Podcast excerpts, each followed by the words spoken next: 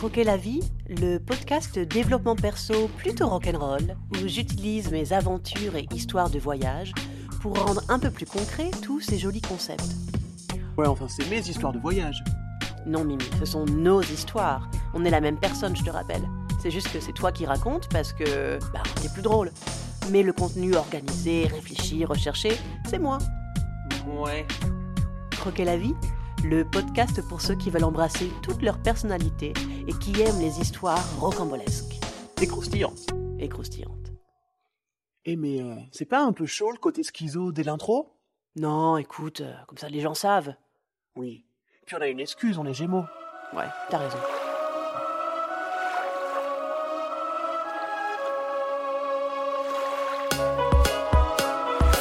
Épisode 9 Dépasser le jugement des autres.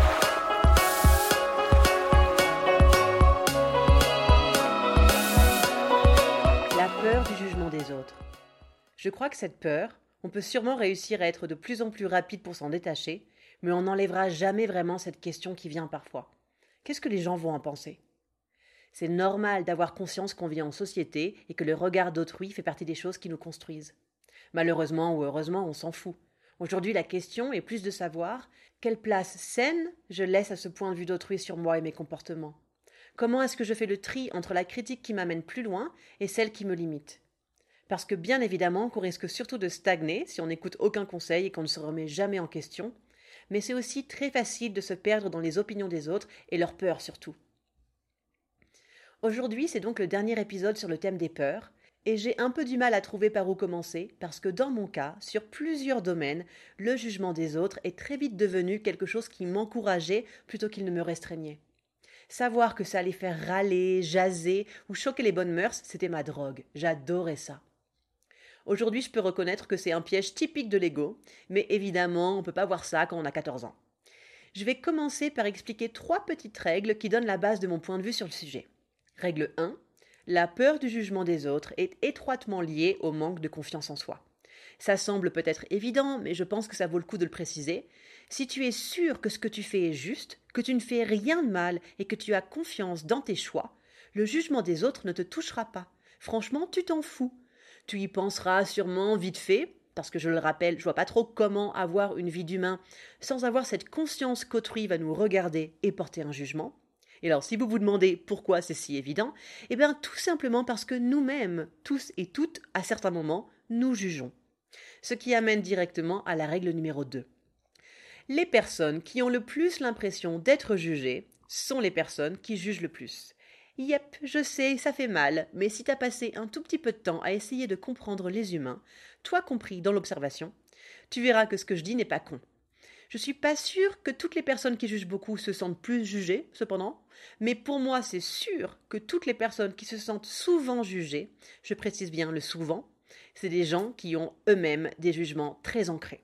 Alors attention, je ne prône pas un idéal d'humain qui ne juge pas. Je disais justement que la conscience du jugement des autres était une expérience commune à tout humain, pour la bonne raison que juger est une étape de la relation au monde commune à tout humain aussi.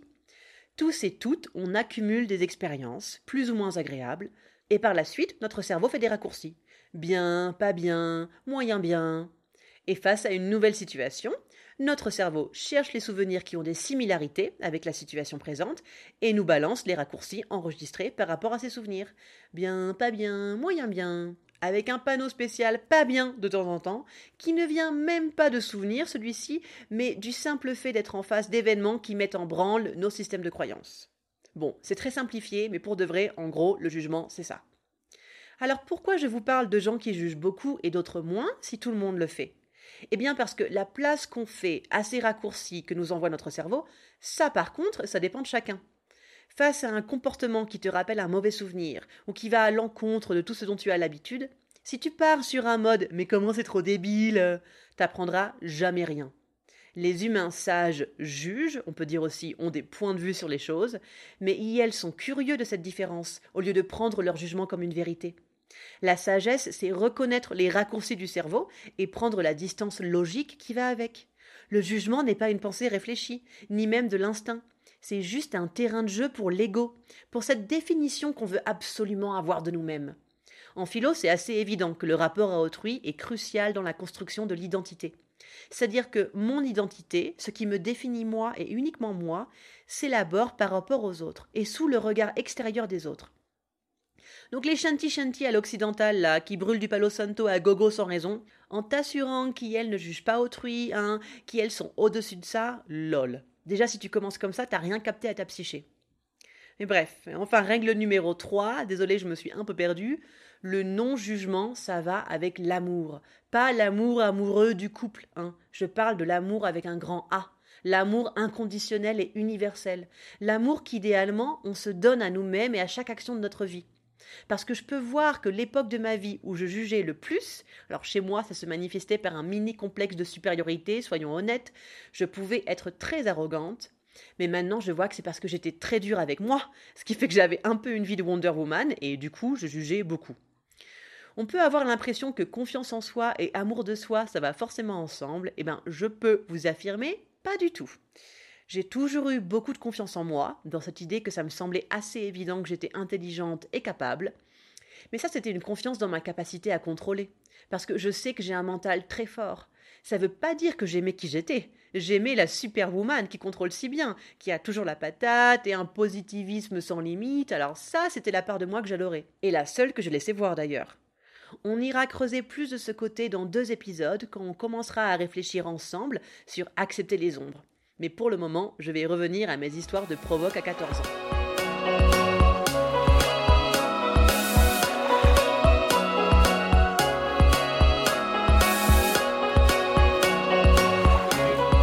C'est assez rigolo chez moi parce que gamine, j'étais vraiment la petite fille parfaite. L'école, c'était trop facile. On a déménagé plein de fois entre ma naissance et mes 10 ans et à chaque nouvelle école, en général, tout le monde m'adorait. Bon, tu vois le genre. Et puis à l'adolescence, donc je dirais autour de mes 13 ans, évidemment, mon esprit rebelle s'est réveillé et j'ai découvert que provoquer, faire des trucs qui choquaient les gens, ça m'apportait beaucoup plus de plaisir que de faire les choses qu'on attendait de moi. Alors maintenant, je sais que c'est tout simplement que ça m'apportait plus d'attention, mais évidemment, je ne le voyais pas comme ça à l'époque. J'avais l'impression que je faisais exactement ce que je voulais, que j'étais entièrement moi, contrairement à tous ces gens qui suivaient des conventions sociales vieilles de plusieurs milliers d'années. Je suis restée la première de la classe malgré ma rébellion qui prenait place, parce que ça me demandait pas beaucoup d'efforts déjà, et que j'avais bien capté que c'était un point en ma faveur pour être encore plus provoque. Je répondais aux profs et tout, mais qu'est-ce que tu voulais qu'ils me disent Bosse plus? Mec, j'ai 17 de moyenne générale en lisant des bouquins pendant les cours tellement je me fais chier. Qu'est-ce que tu viens me saouler? Donc, dans la première règle, je parlais de confiance en soi, et pour moi, c'est évident que c'est la clé pour se détacher du jugement des autres. Pourquoi est-ce que je me préoccuperai de ce que pensent les autres, puisque je sais que j'ai raison de faire ce que je fais? Pourquoi je m'embêterai avec un avis, puisque de toute façon, rien ne me fera changer de direction, et je le sais? Et alors moi du coup, comme je vous disais, j'avais beaucoup de confiance en moi, donc j'ai pris le truc qui m'avait l'air le plus ridicule dans la société et j'en ai fait ma mission. Je l'ai porté en étendard avec toute ma grande gueule et c'est sûr que je ne serais pas la personne que je suis sans ces deux années au collège où je suis devenue la salope avec un S majuscule, salope, puisque c'était le surnom que je m'étais attribué moi-même, juste pour le fun et un peu l'envie de changer le monde, j'avoue. Chacun ses armes, n'est-ce pas? Donc oui, entrons dans le vif du sujet. Je me souviens pas bien quel était réellement mon mode de pensée à l'époque, donc je précise que je donne mon analyse d'aujourd'hui. C'est peut-être pas exactement le pourquoi du comment que j'avais en tête à l'époque. Donc le début du collège, vous savez, on voit les plus grands couples, tout ça, et moi assez rapidement je trouve ça ridicule toutes ces règles à suivre et potins et machin, je trouve ça débile. Et puis je me souviens d'avoir entendu plusieurs fois des trucs pas cool envers telle ou telle nana qui avait couché avec bidule, et tout de suite j'avais remarqué que c'était toujours que les nanas le problème. Les mecs, eux, personne disait rien. Alors que bon, ben, je sais pas, faut être deux pour niquer, non? Du coup, plus ou moins quand mes seins ont poussé et que j'ai découvert que j'avais développé un nouveau super pouvoir, j'ai décidé de changer les choses, de montrer aux gens qu'ils avaient tort, qu'une nana pouvait coucher avec autant de mecs qu'elle voulait, qu'il n'y avait aucune honte à ça. Je me souviens aussi que dans toute mon innocence d'ado, je croyais vraiment que j'allais faire une différence dans les mentalités, parce que je rentrais pas du tout dans le stéréotype de la nana qui couche avec tout le monde, qu'on imagine plutôt habillée comme n'importe quelle Barbie à la mode, et pas très fut-fut évidemment. Alors que moi, non seulement j'étais la première de la classe qui en glandait pas une, Mais en plus, j'ai eu la même réaction de dégoût face à la mode que j'ai eu face à l'obligation du couple monogame. Je m'habillais n'importe comment. Je crois que ça a commencé en cinquième, mais c'est devenu mon truc en quatrième, en même temps que je commençais à ouvrir ma gueule sur ma liberté sexuelle. Même si à cette époque c'était que des préliminaires en quatrième. Mais niveau fringues, je peux même pas décrire. J'avais débarqué en boubou africain, en combinaison de ski, en pyjama, et j'avais ce legging noir que je portais tout le temps avec des bottines à talons bleus, et tout ce que j'avais de plus court et coloré avec.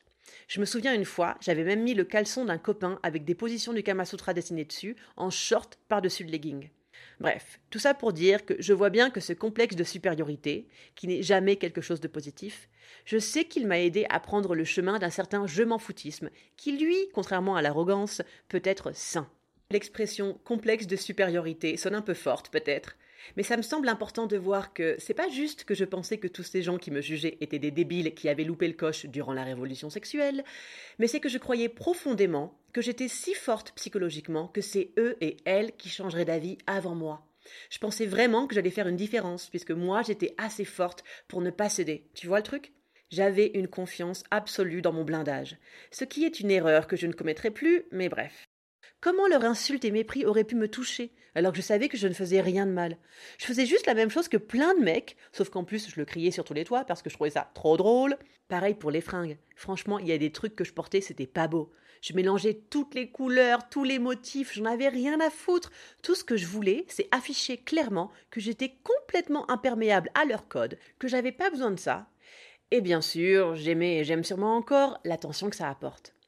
Je sais pas si tous les gens qui ont une forte confiance en eux ont un gros ego, mais chez moi, ça va de pair. Que bon, donc au début de l'été, entre la quatrième et la troisième, je perds ma virginité. Et alors là, j'ai envie de dire c'est la débandade, mais c'est pas trop l'expression appropriée. Donc on peut dire c'est le début de l'anarchie.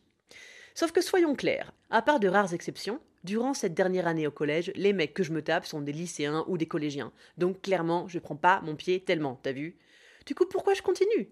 C'est vrai, les années collège, c'était vraiment purement et simplement pour le plaisir de la provoque. J'adorais ça. Mais je vais vous dire, à cette époque, je croyais que je faisais ce que je voulais, mais en fait, je vois bien que je faisais juste l'opposé de ce que les conventions dictaient. J'étais pas plus libre finalement. Ce qui est drôle, c'est que mes fringues et ma sexualité ont évolué et donc mûri un peu de la même façon. D'une époque où je jetais juste tout ce que je trouvais de plus coloré ensemble, à couper dans tous les sens et rafistoler même si ça ressemblait à deux bouts de chiffon ensemble, j'ai commencé à prendre le temps de regarder, de laisser mon propre sens esthétique me parler. Est-ce que vraiment la jupe violette avec les collants orange et la veste verte et le t-shirt à pois rouge, c'est obligé? Alors, je vous le dis, je porte toujours beaucoup de couleurs, je continue de modifier mes fringues à coups de ciseaux assez régulièrement, et j'ai un style qui, de façon générale, ne rentre toujours pas dans la norme. Mais je prends un vrai plaisir à créer du beau avec mes vêtements, à me faire du bien avec ce beau qui m'est propre, au lieu de jeter tout ce qui est le plus voyant ensemble par pur esprit de contradiction. Et en fait, ma liberté sexuelle a évolué un peu de la même façon. C'est-à-dire que d'une époque où j'ai consommé beaucoup de mecs, un peu par habitude ou par ennui, je sais pas, j'ai appris à écouter mon corps et à faire la différence entre mon ego qui cherche de l'attention et une vraie chaleur de désir qui me submerge. Parce que même si je reconnais les erreurs de ma jeunesse, ça reste évident pour moi qu'une belle relation sexuelle, quelque chose de fort, d'intime, de pur, ça demande pas forcément d'être amoureux, ça demande même pas forcément de se connaître bien. Parfois, deux corps sont faits pour se rencontrer, et on le sent tout de suite dans ce genre de cas. Enfin, si on n'est pas plein de morale judéo-chrétienne à la con et qu'on sait écouter son corps. En gros, que ce soit niveau fringue ou liberté sexuelle, même si heureusement j'ai bien appris de mes erreurs en chemin, je reste aligné avec ce que je prônais à 14 ans. Foutez-nous la paix. Foutez-nous la paix avec vos morales de vieux mecs misogynes. Foutez-nous la paix avec vos dictats de mode à la con. Foutez-nous la paix sur le genre de relation et d'amour qu'on veut. Foutez-nous la paix pour notre orientation sexuelle. Foutez-nous la paix avec nos rêves qui explosent vos possibles tout moisis. Voilà. Occupez-vous de votre cul et foutez-nous la paix.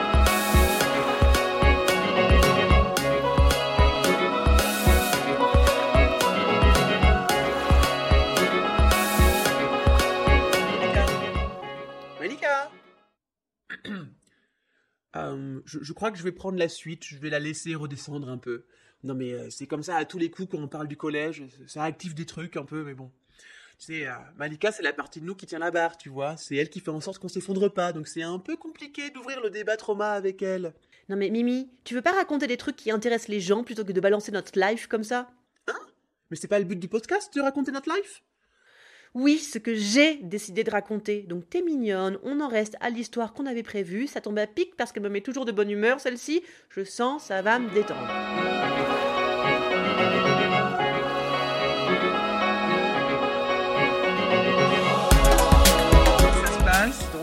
2016, où donc c'est l'année où je suis parti de, France jusqu'à jusqu'en Roumanie en stop.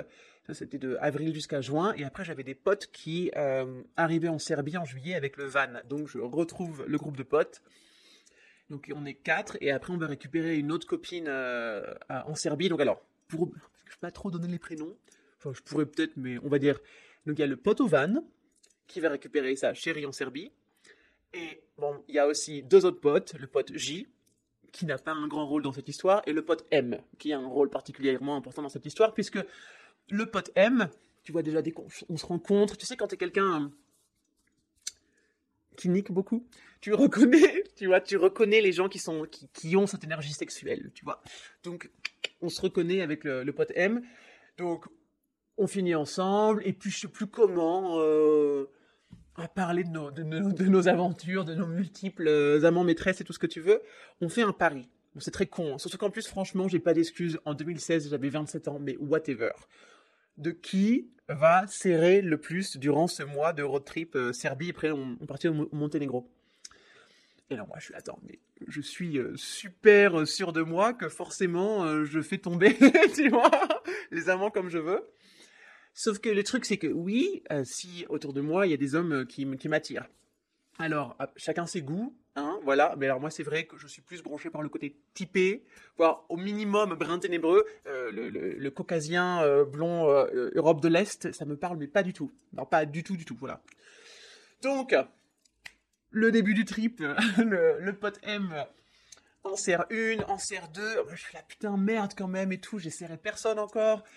Et arrive ce jour, donc on est dans cette petite ville Losnica, où donc le, le, le pote il avait déjà euh, vadrouillé un peu l'Europe de l'Est, donc il s'était fait des amis euh, des années avant. Donc là, on était en train d'attendre des copines à, lui.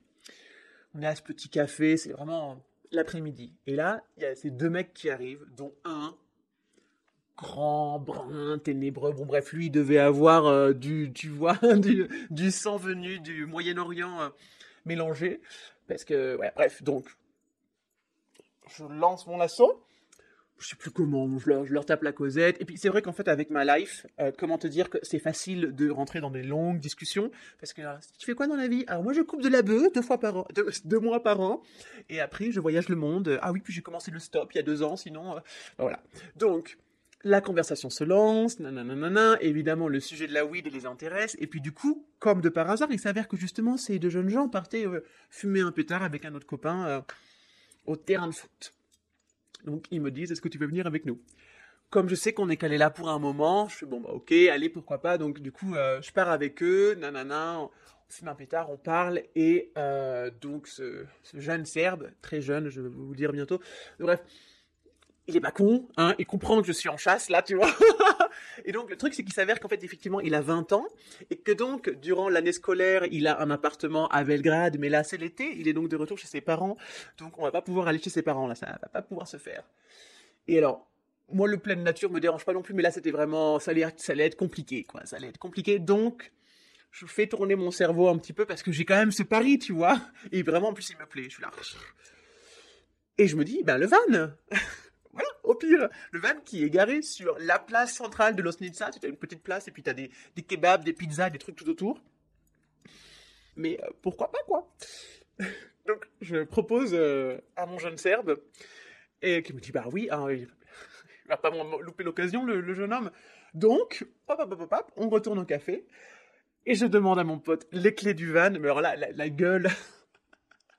Alors, c'était rigolo parce que donc le pote M, du coup, euh, qui voit que là je vais aller, je vais marquer un point face à lui, il, a une tête comme ça, tu vois. Et mon pote, euh, le, pote au van, qui trouve que c'est très drôle ce pari stupide, et qui du coup est seulement content que je marque un point, me donne les clés. Genre, vas-y girl.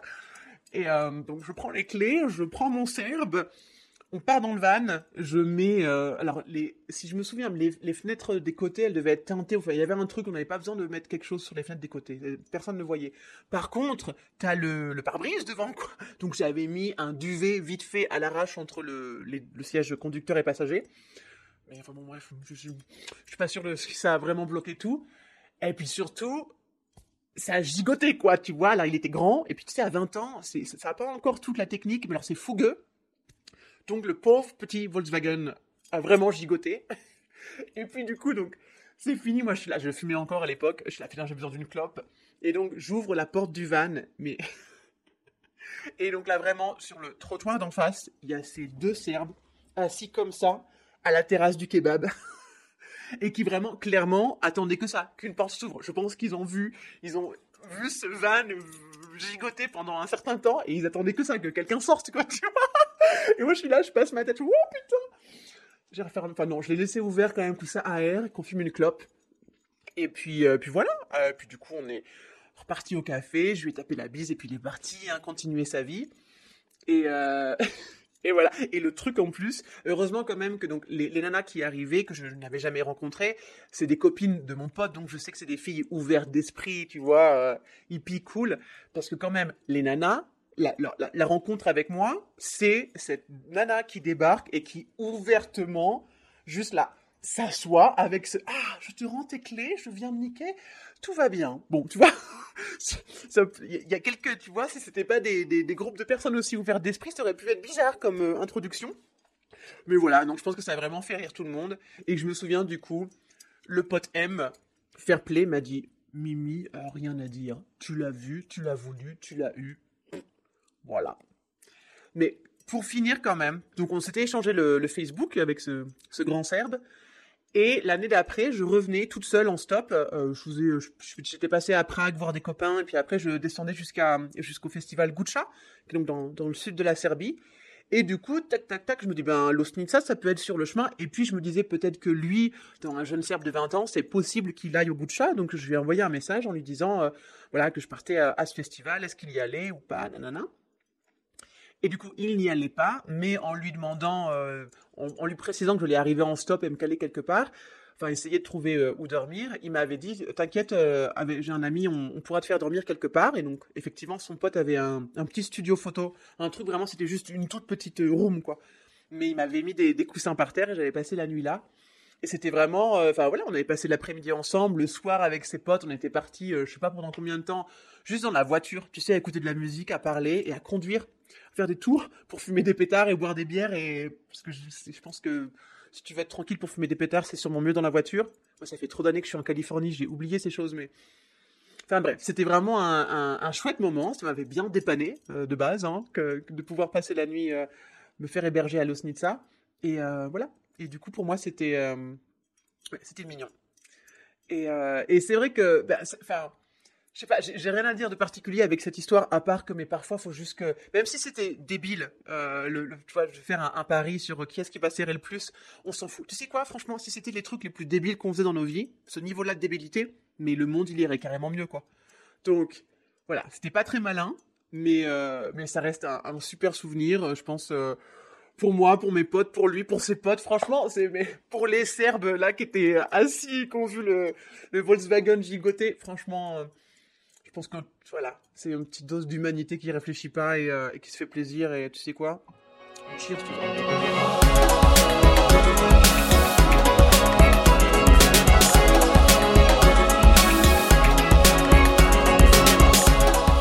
comme d'hab, je vois bien que c'est peut-être pas très aidant de dire alors pour se foutre de l'opinion des gens, il faut juste se faire confiance.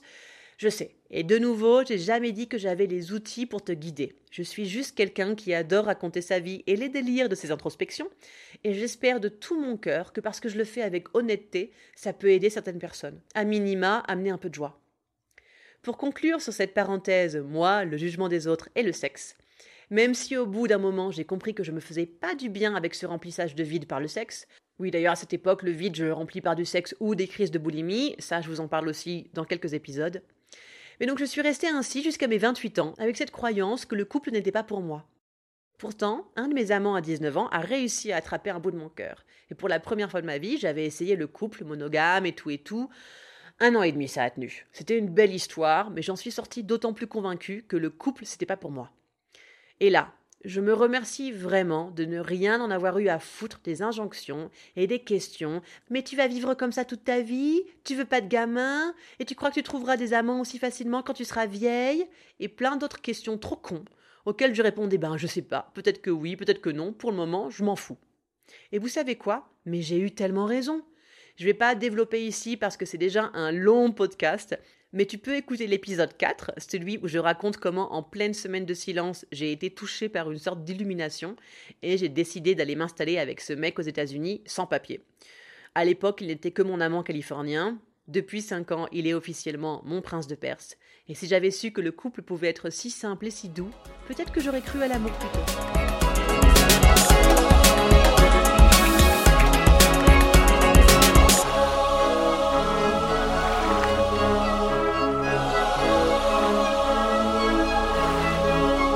Croquer la vie, c'est fini pour aujourd'hui. J'espère que ça te donnera envie de prôner la liberté sexuelle et de rentrer dans le lard de tous ceux et celles qui font du slut shaming. On s'habille comme on veut, on nique qui on veut et on vous emmerde. J'espère aussi que l'histoire de Mimi t'aura fait rire et que ça te donnera envie d'aller découvrir la Serbie. Si tu aimes les musiques balkanes, le Gucha Festival, c'est vraiment trop chouette. Je vous mets un lien dans la description du podcast. Si ça t'a plu, je te conseille de t'abonner pour ne rien louper. Tu peux aussi me donner 5 étoiles sur Apple Podcast ou Spotify et en parler autour de toi bien sûr. Pour les adeptes d'Instagram, tu peux suivre la page du podcast Croquer la vie podcast. Il y a aussi une page Facebook qui s'appelle Croquer la vie. N'hésite pas à me contacter sur ces comptes si tu as des questions ou des trucs à me dire. La semaine prochaine sera notre deuxième épisode spécial de la saison avec un épisode sur le Vipassana, la semaine de silence que j'ai fait deux fois en Thaïlande.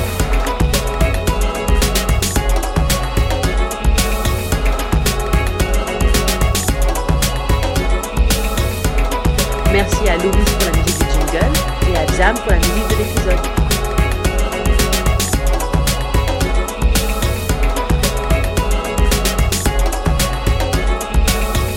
Je vous souhaite un lundi rayonnant.